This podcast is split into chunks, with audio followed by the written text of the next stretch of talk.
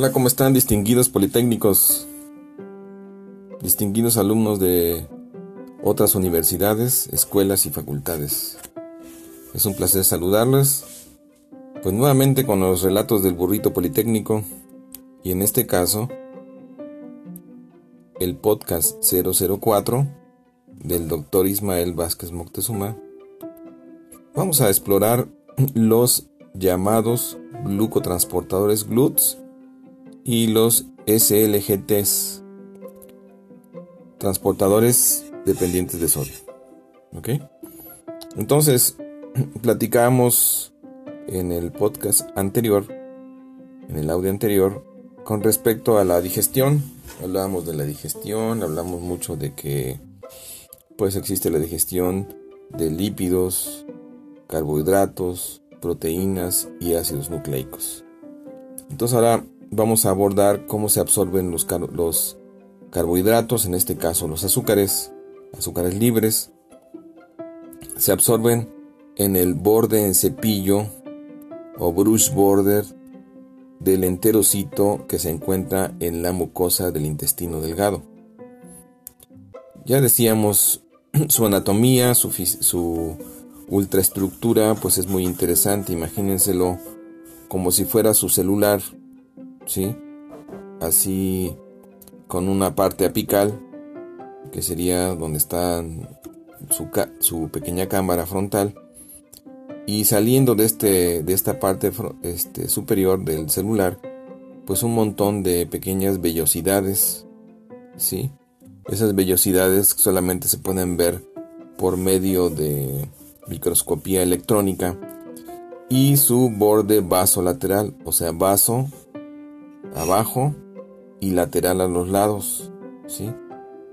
Y si le pegan un celular al lado, pues esas uniones entre un celular y otro pues serían las uniones intercelulares. Si el, si el, en este caso el celular equivale al enterocito.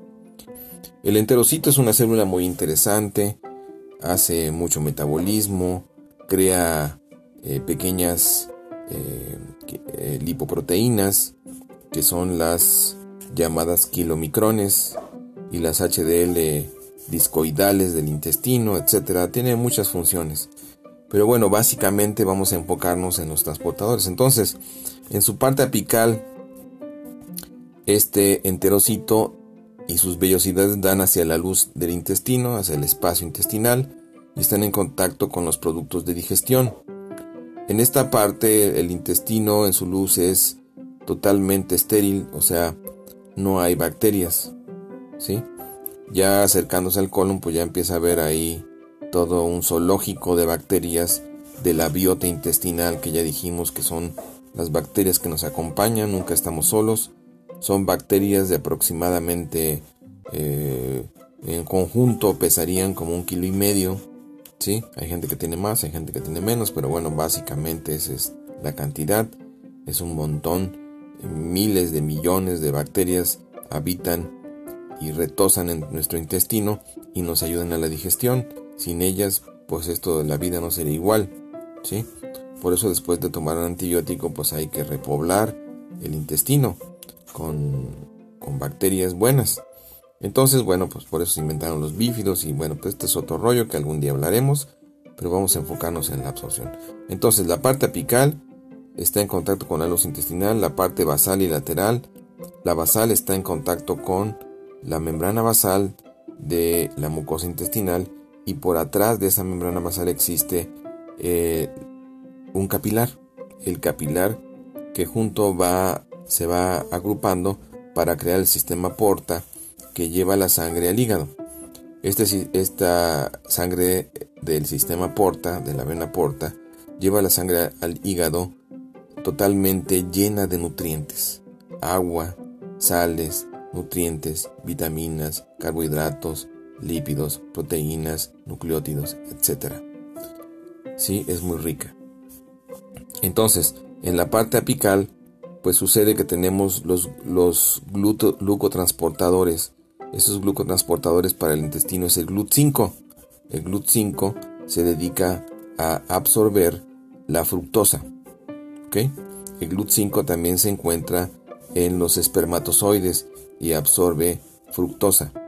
El GLUT2 que solamente se expresa cuando hay muchísima glucosa a nivel de la luz intestinal, que han comido su brownie, que han comido su concha, pues se expresa, es inducible. GLUT2. En la parte basal también tenemos el GLUT2, ese se encarga de meter todos los azúcares, fructosa, glucosa, galactosa, hacia los capilares portales. En la parte apical, ¿sí? En la parte apical del enterocito, pues también tenemos el SLGT1. Este SGLT1 es un transportador dependiente de sodio, mete tres sodios, una glucosa, mete tres sodios, una glucosa, hacia el citoplasma del enterocito. Es el principal que absorbe la glucosa. ¿Sí? Entonces, este enterocito pues se llena de sodio pero para eso pues no se puede llenar de sodio, pues si no sería un enterocito salado.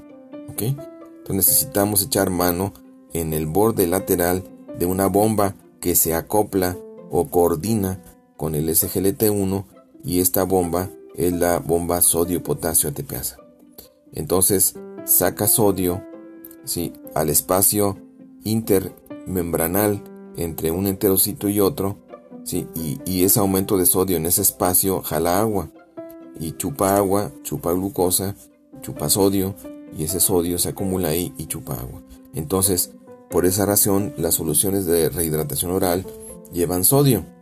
¿sí? Ustedes, los que han estado en servicio social, se acordarán de los famosos sobres de rehidratación oral que hay en los centros de salud, que orgullosamente hacía el sistema de salud mexicano o hace.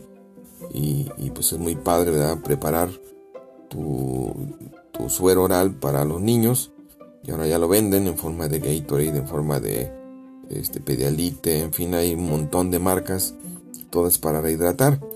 Pues es la razón de que lleven sodio y glucosa, potasio, etc. Bueno, otro, ya llevamos aquí el GLUT2. El GLUT2 también está en el, en el hígado y junto con la exocinasa, la glucosinasa, formará lo que le llamamos el glucosensor. Está en el hígado, en los, en, los hepatocitos del hígado y formará GLUT2 más la exocinasa, lo que se llama glucosensor, que es lo que sensa la glucosa. O sea, no tenemos una lengua en el hígado ni en el páncreas que salgan y prueben la sangre y digan que está azucarada. Tenemos un glucosensor formado por GLUT2 y la exocinasa. Luego tenemos GLUT2 también en el páncreas, ¿sí?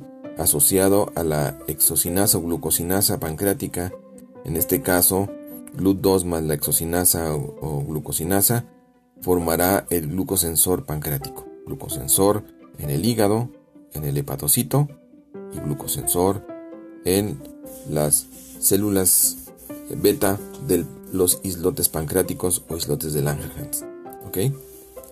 Ahora, tenemos otro GLUT que es el 1. El GLUT 1 está en los eritrocitos. ¿sí? El GLUT 3, el GLUT 1 y GLUT 3 están en la barrera hematoencefálica del cerebro. ¿sí? En la barrera hematoencefálica está GLUT 1 y GLUT 3, hacen una actividad coordinada. Ya platicaremos en un podcast independiente del metabolismo de carbohidratos en el cerebro. Es muy interesante, ya lo platicaremos. Y seguiría el GUT 4. GUT 4 a este tipo es muy interesante. Este GUT 4 siempre está dormido. Siempre está escondido en el citoplasma de las células. Está localizado principalmente en el músculo y en el tejido muscular, en las fibras musculares y en los adipocitos. Este ahí tienen en su citoplasma, tienen el GLUT4 en vesículas que luego se transportan a la membrana de estos fibras musculares, de estos adipocitos también en el tejido este, eh, adiposo y se inducen por la insulina. El GUT4 es inducible por la insulina, o sea, es insulino dependiente. Cuando hay insulina que estimula el receptor para la insulina en, en, el, en el tejido muscular y en el tejido adiposo, pues se expresará en este caso el GLUT4. Si no hay insulina, no se expresa el GLUT4 y oh grave problema. Eso es lo que pasa en los diabéticos. Cuando el receptor está para la insulina, por ejemplo en el músculo, llega, llega la insulina, se une, pero no estimula el receptor, no hay transporte de GLUT4 a la membrana y no hay entrada de glucosa a estos órganos. ¿sí? El GLUT1 que está en el eritrocito no necesita de la insulina, por eso el eritrocito retosa y corre y corretea por la sangre sin ningún problema, pues ahí nada más saca la mano y mete una glucosa y no hay problema. El cerebro tampoco tiene problema, ¿sí? Porque tiene el GLUT, el, 1 y GLUT 3 que meten glucosa como locos y, pues ya hay metabolismo en el cerebro, la neurona le, da de comer a la neurona la glía y la neurona generalmente come ácido láctico, no come glucosa directamente, algunas glucosas sí, pero su principal metabolismo es a partir del ácido láctico que le que le proporciona la glía. Entonces, regresando al GLUT4, el GLUT4 ya quedamos, que es insulino dependiente. Y por último, el famoso GLUT5, que ya quedamos que se mete fructosa. Ese GLUT5 está en el borde en cepillo del enterocito y también en el espermatozoide. Por eso, estimados jóvenes varones, hay que comer sandía. La sandía tiene fructosa y es muy buena para la reproducción. Entonces al que vea comiendo sandía, cuidado, aléjense de él porque anda medio preocupado, medio inquieto. Muy bien compañeros, estimados eh, amigos del burrito politécnico, pues ya hemos terminado con los glutes. Los. Hay más de 5 glutes, evidentemente hay 14 glutes. El 7 es falso, el 7 fue un error. Pero, pues, ¿qué creen? Que ya terminamos. Esos son los más importantes, del 1 al 5, ya ven, no tiene tanto problema. SGLT1, el transportador dependiente de sodio, de glucosa, dependiente de sodio, es el más importante, el intestino delgado, está en el borde del cepillo del enterocito. Y hay uno que es el SGLT2, que está en el riñón y también permite, permite recuperar glucosa. Que tengan buenas Buenos días, buenas tardes, buenas noches. Ahí nos vemos SGLT2 en el riñón y sirve de blanco para drogas que pueden eh, eliminar, eh, ayudar a eliminar glucosa por medio del riñón. Que tengan un buen día, ya saben, próximo relato del burrito politécnico lo dedicaremos a la patología, a lo mejor definimos el metabolismo de carbohidratos en el cerebro. Que tengan un buen día. Y pues seguimos adelante, lean sus libros y ya saben, pórtese bien. Y ahí nos vemos.